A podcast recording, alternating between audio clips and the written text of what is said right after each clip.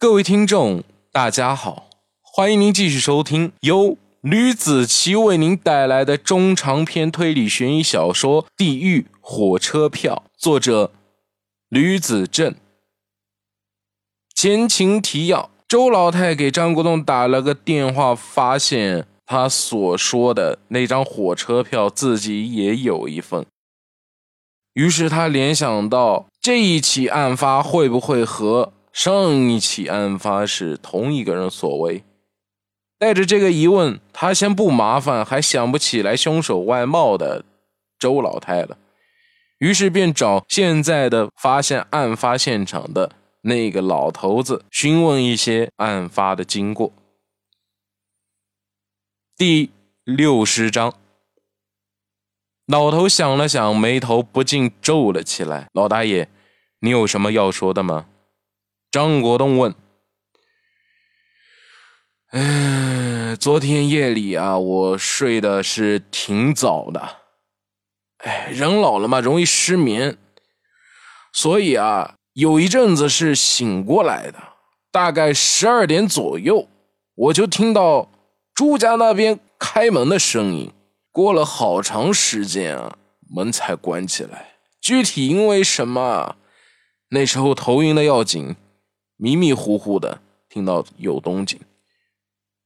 过了会喝了杯温水，我觉得好点了，就去睡觉了。老头说：“嗯。”张国栋点头。那你觉得他们是因为什么被人给杀了呢？什么人又会杀了他们呢？警察破案很大一部分的成功率，大多是由邻居口口相传的人际关系揭开的。张国栋坚信这一点，所以接手每个案子，他都会问同样的问题。刚才我不是说了吗？他们家的人做事都不检点，我怀疑啊，可能是捉奸在床了。老头终于说出了实质性的内容了：捉奸在床，捉奸在床。张国栋重复了这个词。你为什么会这么认为是捉奸在床呢？老严如实问道。因为啊，昨天对门她家老公回来后十多分钟，有个小伙子啊，灰头土脸的跑了出去，看起来十分的狼狈。老头把狼狈的样子说给了张国栋听。我这么说啊是有原因的，因为那个男人出来的时候衣衫不整，只穿个内裤，拿着外套，一溜烟的跑走了。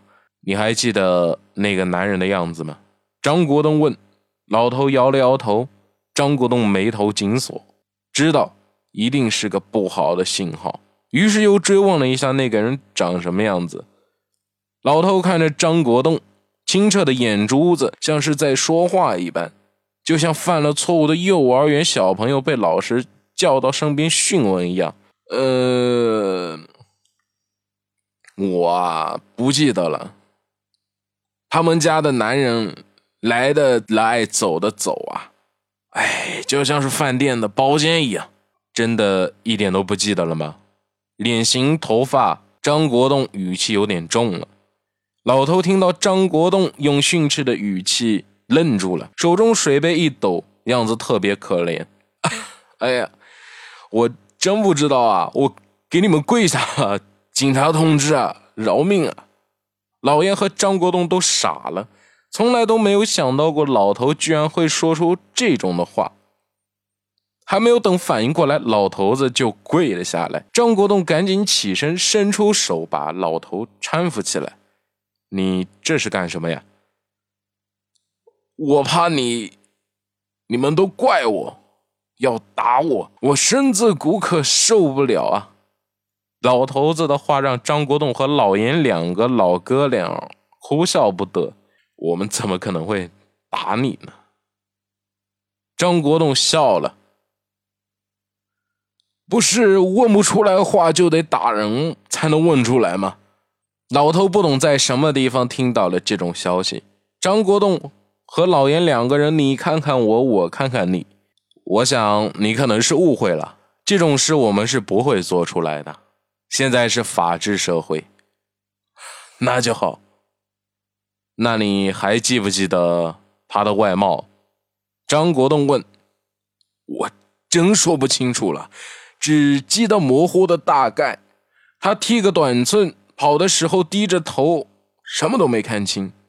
老头说：“我想问问，为什么你要看对面呢？”老严问道：“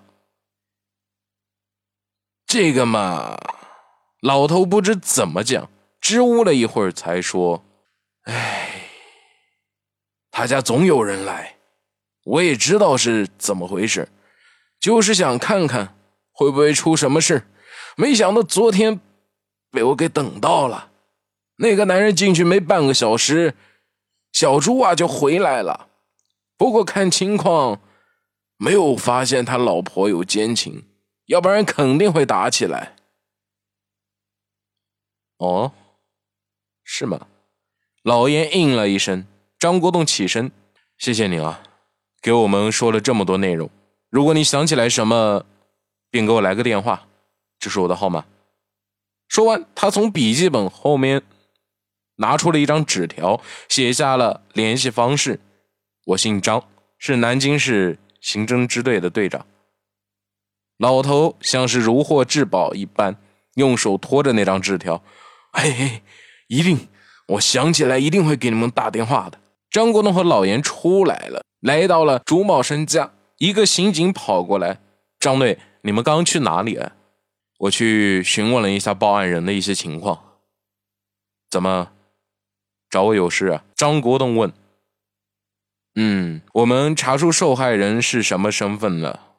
男尸朱茂生是人民法院的一名公务员，女尸江林是做人事调度的一个中介公司的老板。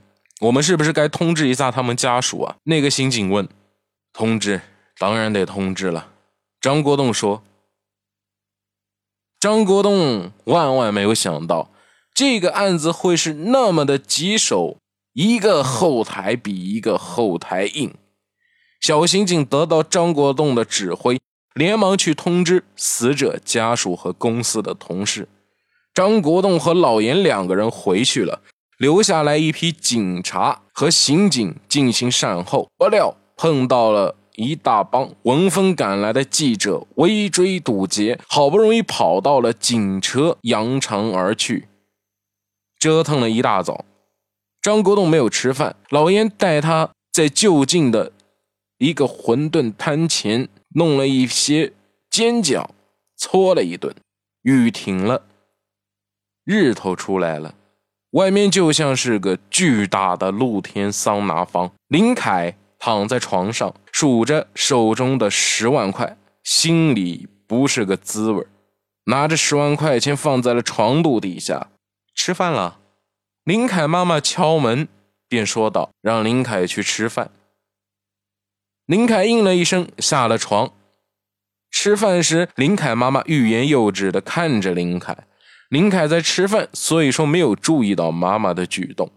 吃完了晚饭，林凯帮妈妈收拾残局。你昨天晚上到底去哪了？怎么大半夜才回来？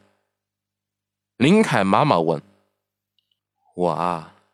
林凯把碗筷端了起来，朝着厨房走去。我去朋友家的，谁知道晚上出了点事，住不了，所以说我就回来了。真的吗？林凯妈妈显然有点不信。当然了，他走向父亲的黑白照片面前，取下照片，轻轻抚摸着。我去同学家的。林凯把黑白照片。又放回了墙上，他妈妈没有再多问，低头刷碗。林娜早早的上班去了，林凯一个人待在家里，调出了地方电视台。他并不知道自己做的这一场案子将引发这么大的轰动。同一时间，朱琪也打开了电视，同时看着和林凯一样的电视节目，正在播放着午间新闻。主持人一脸严肃地看着镜头。本市昨天夜里发生重大杀人案件，市局长、市刑侦队队长等刑侦专家组成了专案组，进行了调查。这是我们现场发回来的录像。画面切换，一个身着制服的警察身后跟着另外一个胖嘟嘟的警察，有一条人物介绍的词条贴在了最前面的那个人的身上，上面写着“南京市刑侦支队队长张国栋”。不知道怎么回事，朱祁夹着油条的手突然不听使唤了，油条掉在了稀饭里面。好了。这就是我为您带来的《地狱火车票》第六十章的内容，感谢大家的收听。